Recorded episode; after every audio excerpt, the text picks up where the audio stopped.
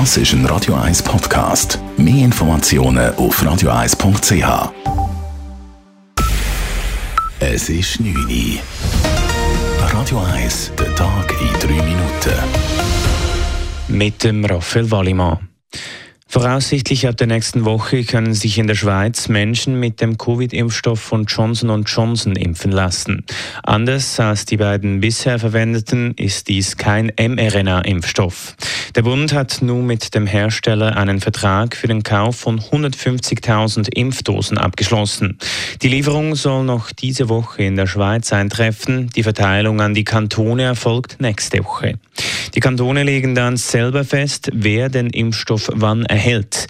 Der Impfstoff werde insbesondere zwei Personengruppen empfohlen, sagt Christoph Berger von der Eidgenössischen Kommission für Impffragen. Sie bietet den wenigen Personen, die sich aus medizinischen Gründen nicht mit einem mRNA-Impfstoff impfen können, eine Möglichkeit, sich jetzt mit einer Impfung vor Covid-19 zu schützen. Zudem haben Personen, welche mRNA-Impfstoffe ablehnen, nach entsprechender Nutzen-Risikoabwägung die Möglichkeit, Möglichkeit, sich mit einer Einzeldosis dieses Impfstoffs vor Covid-19 zu schützen. Schwangeren wird der dritte Impfstoff in der Schweiz bislang nicht empfohlen.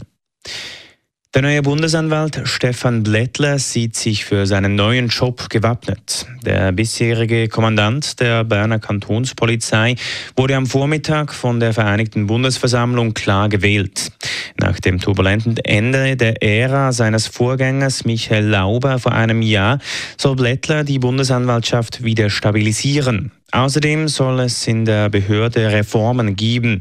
Das Parlament traue ihm dies offenbar zu, so Blättler gegenüber SRF. Das zeigten die 206 der 208 gültigen Stimmen für ihn. Es ist ein Vertrauensvorschuss, den ich hier erhalten habe und den muss ich rechtfertigen. Ich bin mir bewusst, dass äh, mit diesem Vertrauensvorschuss natürlich auch die Erwartung verbunden ist, dass die Bundesanwaltschaft äh, ihrer Arbeit äh, nachgeht und dass die Bundesanwaltschaft vielleicht aus den Schlagzeilen verschwindet und sie wirklich als Strafverfolgungsbehörde, als Anklagebehörde des Bundes funktioniert. Blättlers Vorgänger Michael Lauber trat im August 2020 zurück. Zum Verhängnis wurden ihm unter anderem nicht protokollierte Treffen mit FIFA-Präsident Gianni Infantino.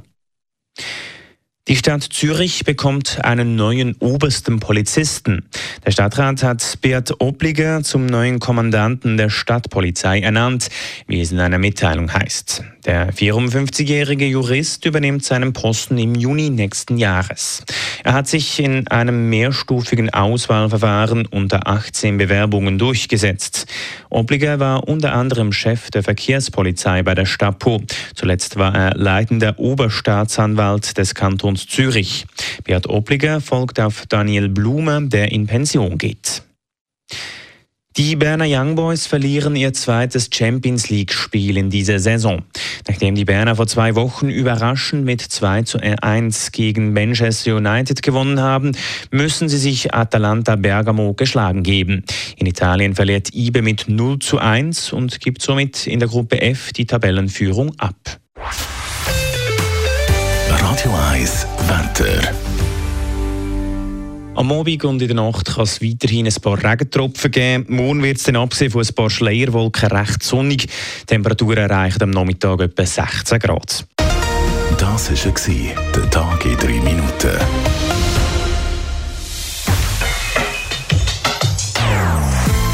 Non-Stop Music auf Radio 1.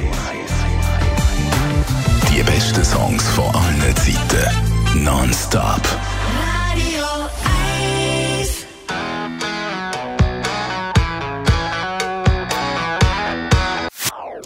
Das ist ein Radio 1 Podcast. Mehr Informationen auf radio1.ch.